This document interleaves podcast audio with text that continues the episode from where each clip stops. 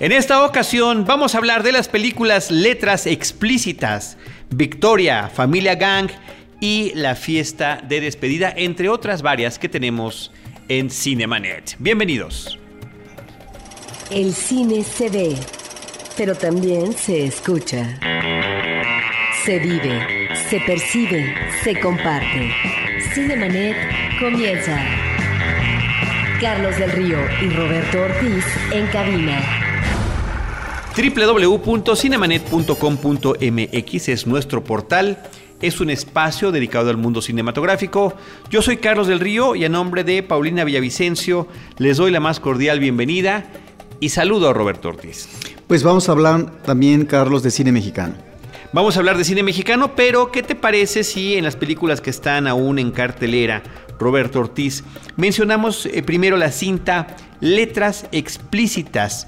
Straight Outta Compton es el título original, una película eh, que es un drama biográfico, una biopic, como dicen en Estados Unidos, del grupo NWA, NWA, que eh, pues eh, las siglas significan Niggas with Attitude, negros con actitud. Sí, es una crónica muy larga, es una película que dura cerca de dos horas y media, acerca de cinco jóvenes negros que en los 80 viven, proceden de un barrio muy violento en eh, Compton, California, Estados Unidos, y deciden hacer un grupo de rap. Y este grupo de rap logra tener una efervescencia y una forma de cautivar inmediatamente con un público masivo y que uno de los ganchos para poder eh, tener esta um, afinidad por parte de su público, Carlos, era la letra de sus canciones, una letra muy agresiva que estaba en contra del orden establecido. Inclusive las instituciones, sobre todo en el caso de la institución policíaca, en algunos momentos hostilizó a este grupo porque había letras eh, que hablaban mal o ponían en mal a la, a la, policía o hablaban de una especie de rebelión, de tal manera que tiene un eco exitoso impresionante y es la crónica no solamente del ascenso, de este grupo, Carlos, sino también cuáles van siendo las relaciones de ellos individualmente en esta empresa que se crea, donde hay un manager que finalmente se lleva la parte de León y donde uno de ellos también es el que finalmente se convierte como en el socio mayoritario o en el dueño de la empresa, de tal manera que es esa evolución del grupo desde el punto de vista mercantil, pero también la ruptura y la forma como después cada uno de ellos, eh, si no todos, van a tratar de incursionar nuevamente con éxito y demás. Por supuesto que el tema del racismo y de la discriminación están presentes en la película, sobre todo en este tema de hostilidad eh, en, en, la cuestión de las fuerzas policíacas, ¿no, Roberto? Porque estamos hablando de los 80, pero en esa década, efectivamente, no obstante que estamos hablando de un barrio difícil donde ellos surgen, también observamos eh, este manejo por parte de la policía, estas racias, esta violencia ejercida en contra de la población negra y en estos barrios. Entonces sí, también la película se vuelve eh, una especie de mm, visión, de crónica de una sociedad muy racista. Y algo que me llama la atención es que en paralelo, conforme evoluciona este grupo, vemos finalmente, claro, ellos emanan de un barrio muy difícil socialmente y también familiarmente, con los conflictos que cada uno eh, tienen, Carlos, lo que va a ser el comportamiento de ellos una vez que logran el éxito, una vez que tienen dinero, donde finalmente se dan estas juergas enormes con alcohol, drogas, prostitutas, porque finalmente hay dinero y es el derroche que se hace del dinero, en donde inclusive hay también una actitud uh, violenta y agresiva en la forma de demostrar que finalmente ellos tienen ese poder a través de la música. Sí, y bueno, los excesos, Roberto, a los que se ven, en los que se ven inmiscuidos este grupo de hip hop NWA. Es muy interesante escuchar los nombres de los integrantes, Ice Cube, Dr. Dre, ECA, justamente eh, tanto Ice Cube como Dr. Dre son productores de la película, así como lo es la viuda de ECA. Y en el caso del personaje eh, del manager, pues es interpretado por Paul Giamatti, un actor que ha sido muy consistente a lo largo de muchos años. Eh, American Splendor es una de mis películas favoritas de él, por ejemplo.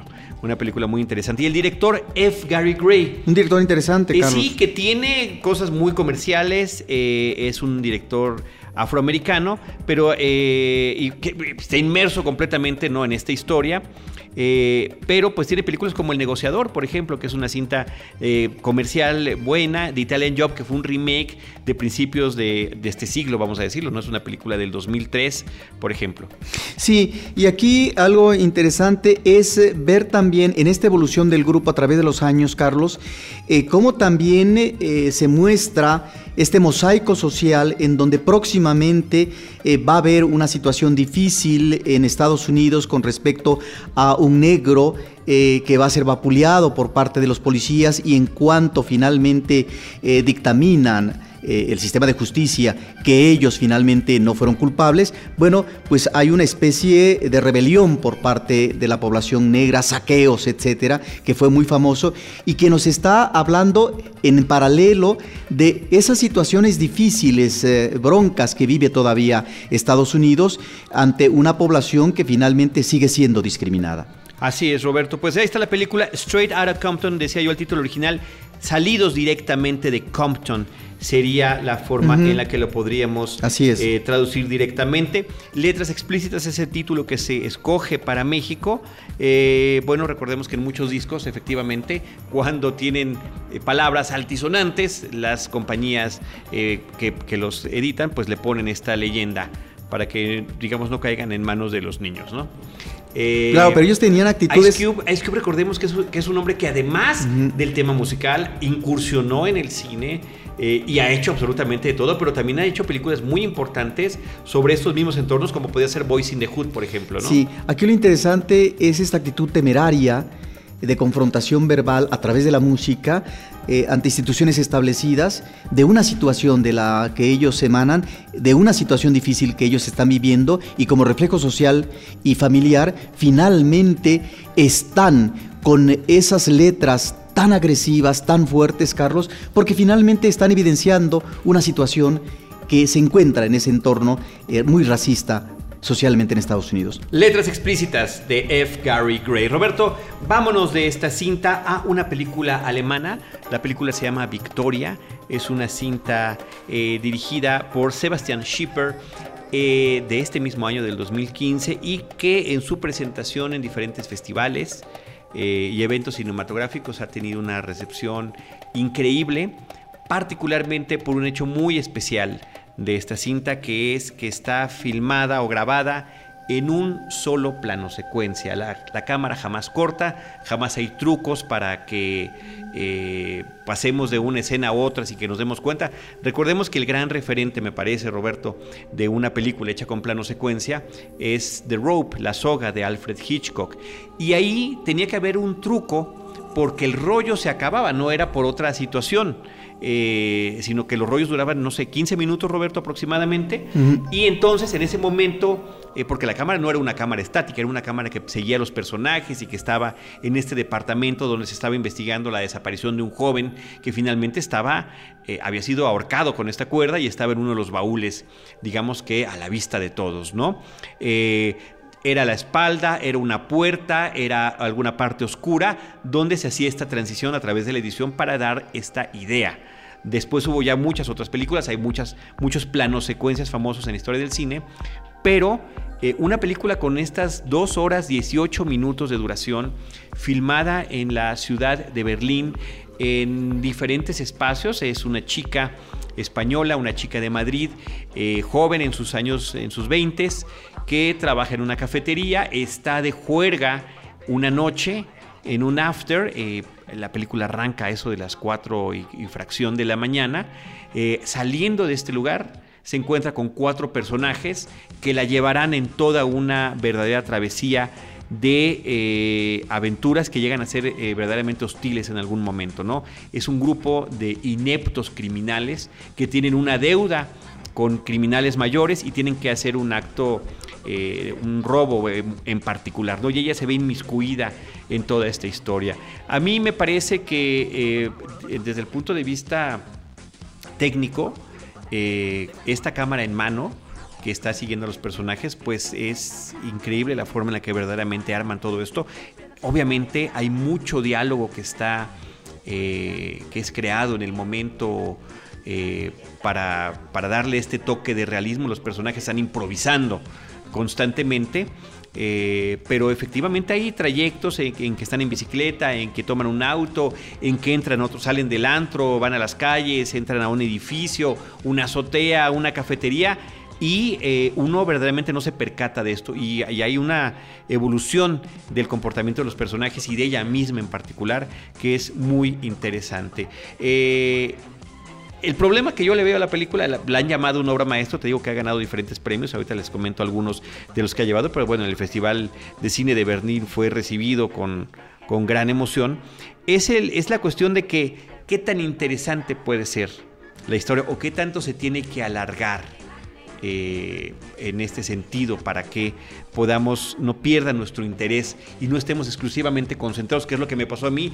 Ah, ya se bajaron del coche, entonces alguien abrió la puerta para que la cámara se eche para atrás y están cuidando tal o cual. Yo, yo en lugar de seguir la historia de los personajes, terminaba tratando de adivinar o de pensar toda la coreografía que tenía que haber de un equipo enorme, de gente de audio, de gente de, de fotografía, de gente que estaba ayudando, porque además en esa transición amanece en la historia.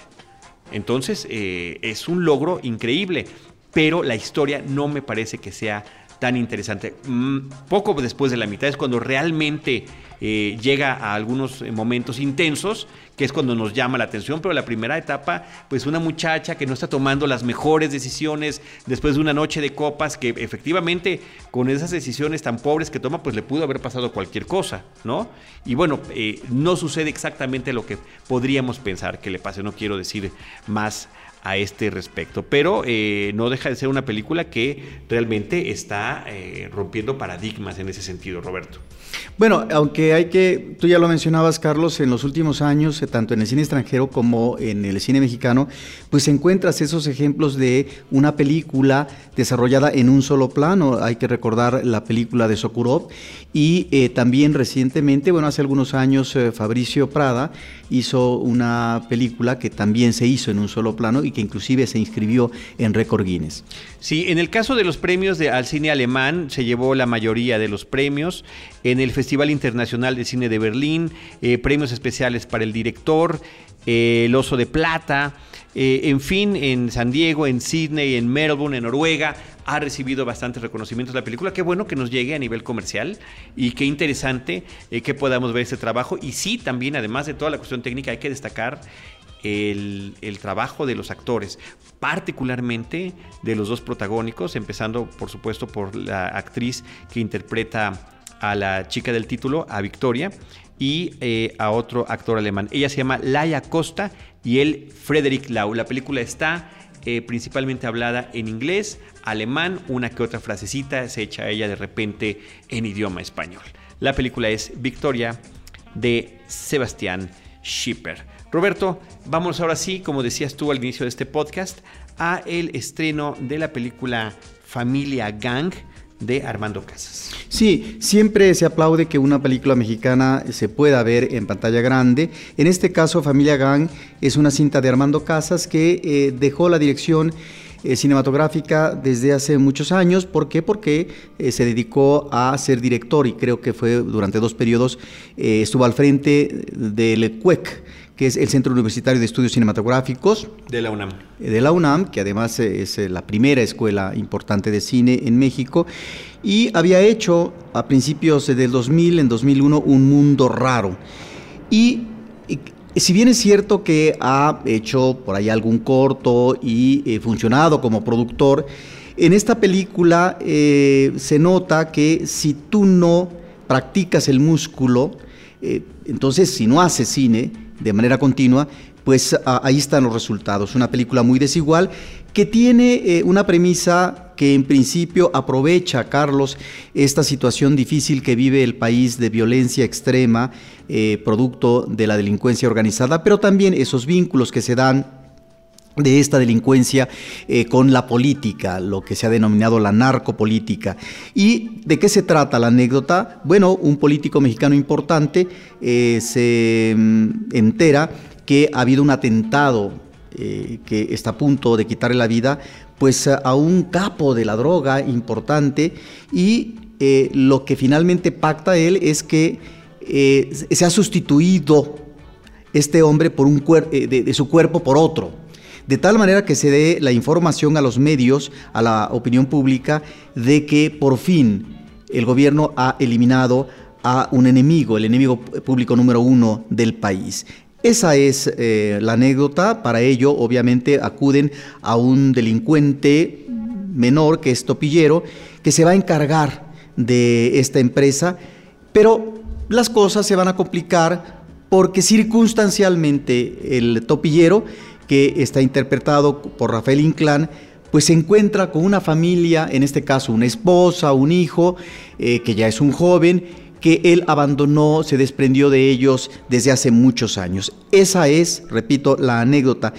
La película lamentablemente no termina de arrancar, Carlos. Si bien hay una escena inicial donde uno supone que va a haber un tono humorístico y además... Ah, eh, satírico de una sociedad que finalmente ha llegado al extremo y en donde a partir de la anécdota se trata de visualizar, de ubicar el comportamiento y cuáles son las salidas posibles de una familia en este entorno que finalmente resulta tan hostil.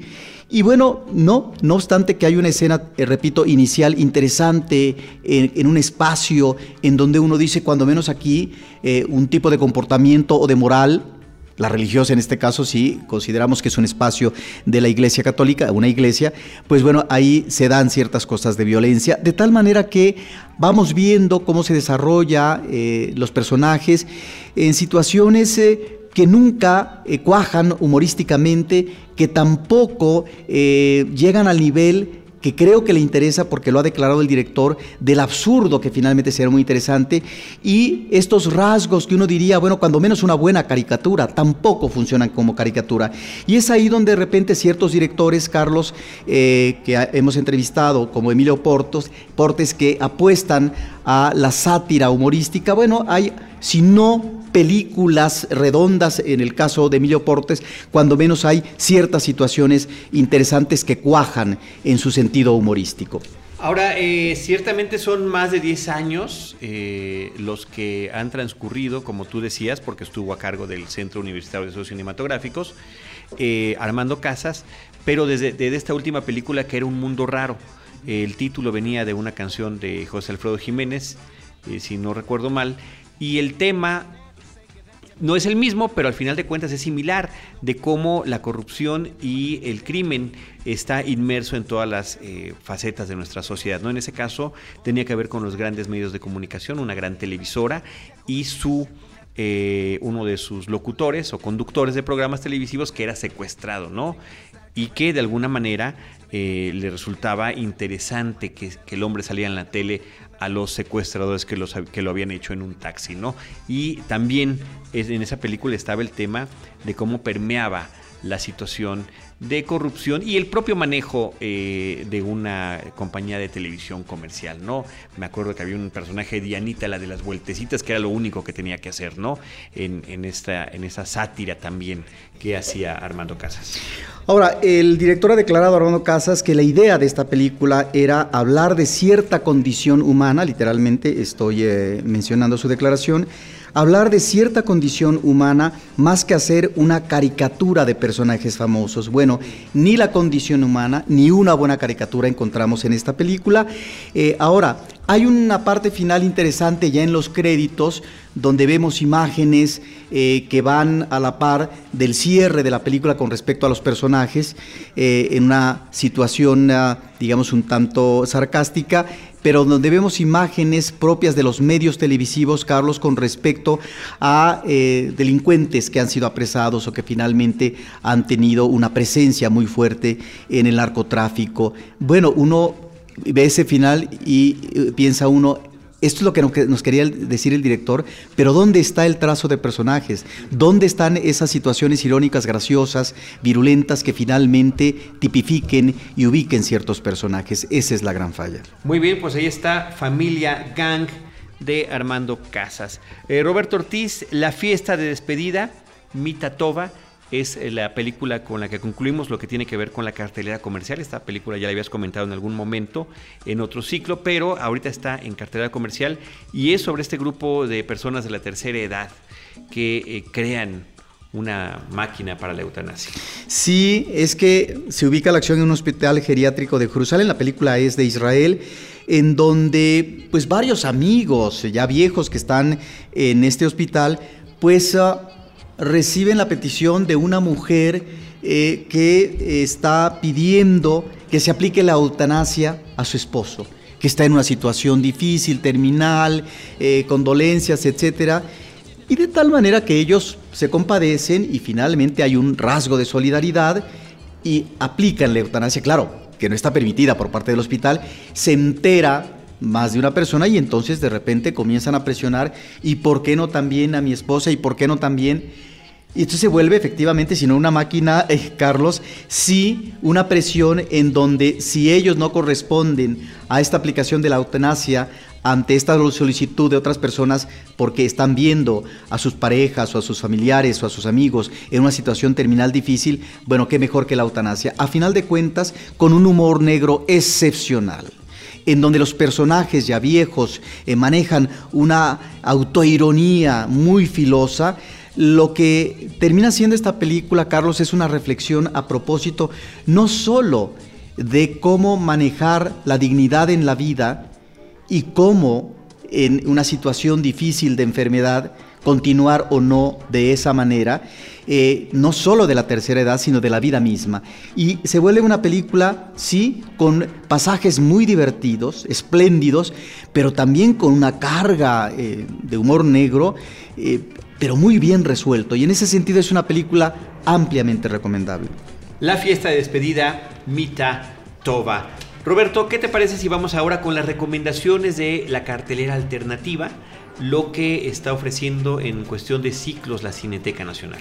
Sí, arrancó un ah, ciclo de cine coreano de Corea del Sur contemporáneo, en donde pues, están presentes directores como, Kim Ki-duk, eh, en una película suya que se llama Uno a Uno, eh, películas como Mansin, 10.000 espíritus, ah, que suena sumamente interesante, Carlos, porque es sobre una chamana, una mujer ya veterana que eh, dice ella eh, fue poseída por los espíritus desde que era niña. Y eh, es considerada por Corea del Sur, por el gobierno, como tesoro nacional intangible eh, de Corea del Sur. De tal manera que esta película reúne material de archivo, eh, escenas eh, de tipo fantástico, recreación, etc. Bueno, ahí están. Y otra película muy recomendable es Sueños de Acero, una película de un artista multimedia que, se, que ubica ciertos materiales de, archivo de la industria manufacturera de los 60 para poder ubicar este manejo de modernidad industrial por parte de este país ahí está el ciclo de cine coreano donde está presente la Embajada de Corea para su realización. Y por otra parte, eh, acordémonos, Carlos, que este es el centenario del nacimiento eh, del cómico mayor del cine mexicano, que es Tintán, 100 años se llama el ciclo y que va a estar pues hasta el 17 de octubre. Y eh, dentro de los clásicos de pantalla grande que cada fin de semana se presentan en Cineteca Nacional, pues está ni más ni menos que una película de David Lean, Carlos, muy oscariada, que se llamó Lorenz de Arabia. Pues ahí están, pueden consultar ustedes los detalles de los ciclos y los horarios de cada película en www.cinetecanacional.net.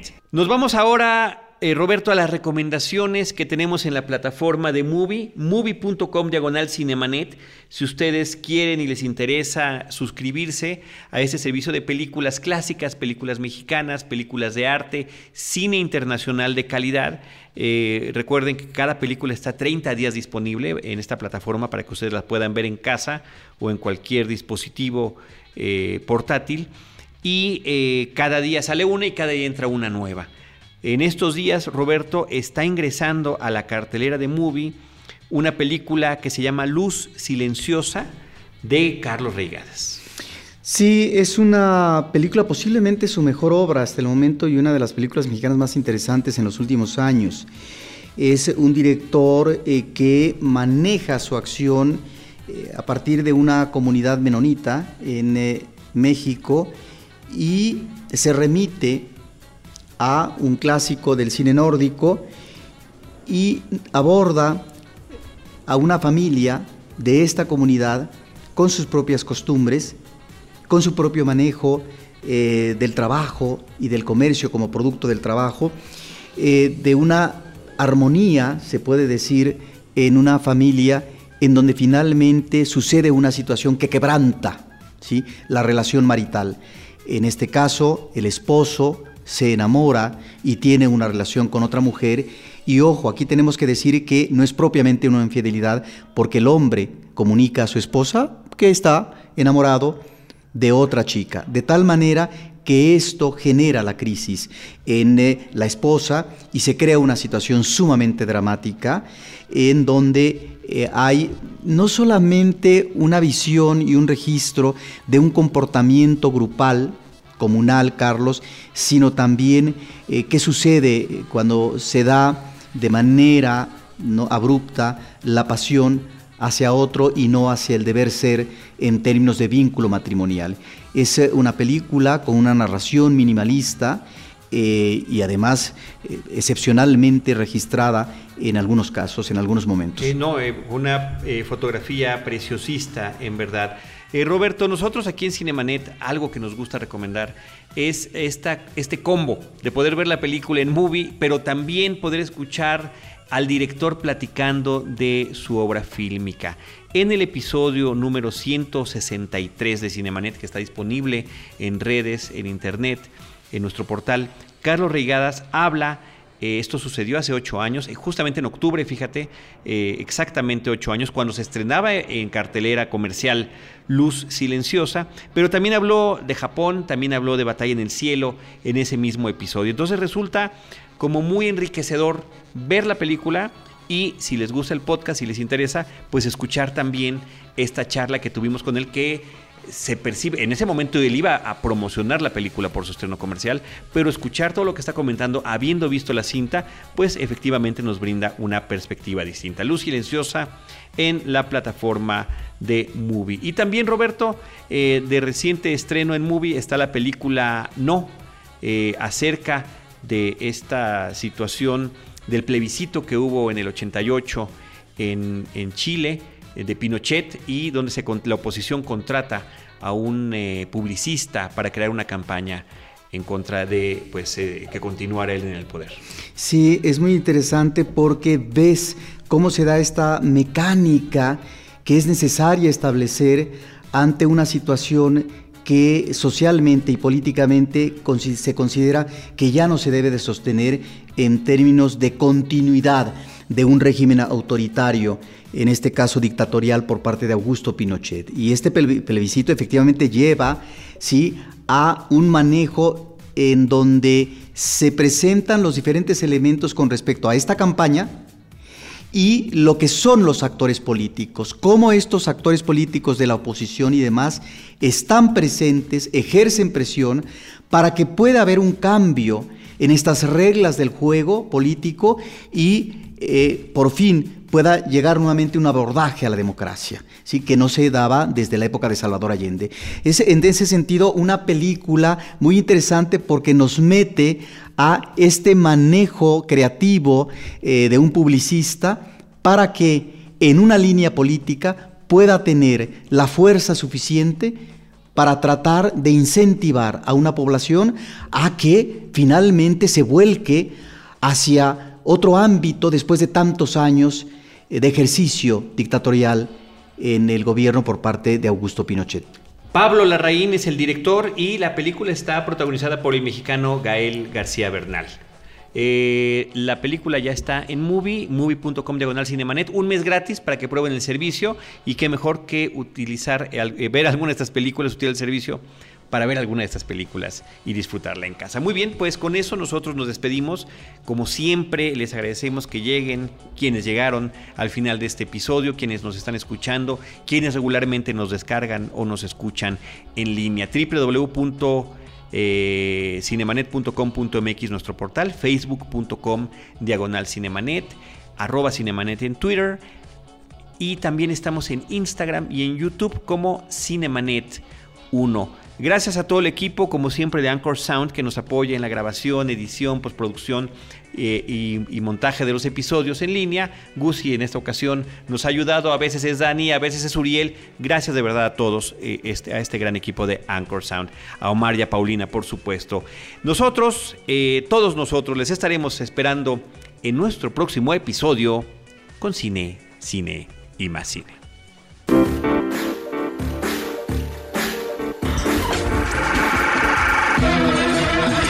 Cinemanet termina por hoy. Más cine en Cinemanet.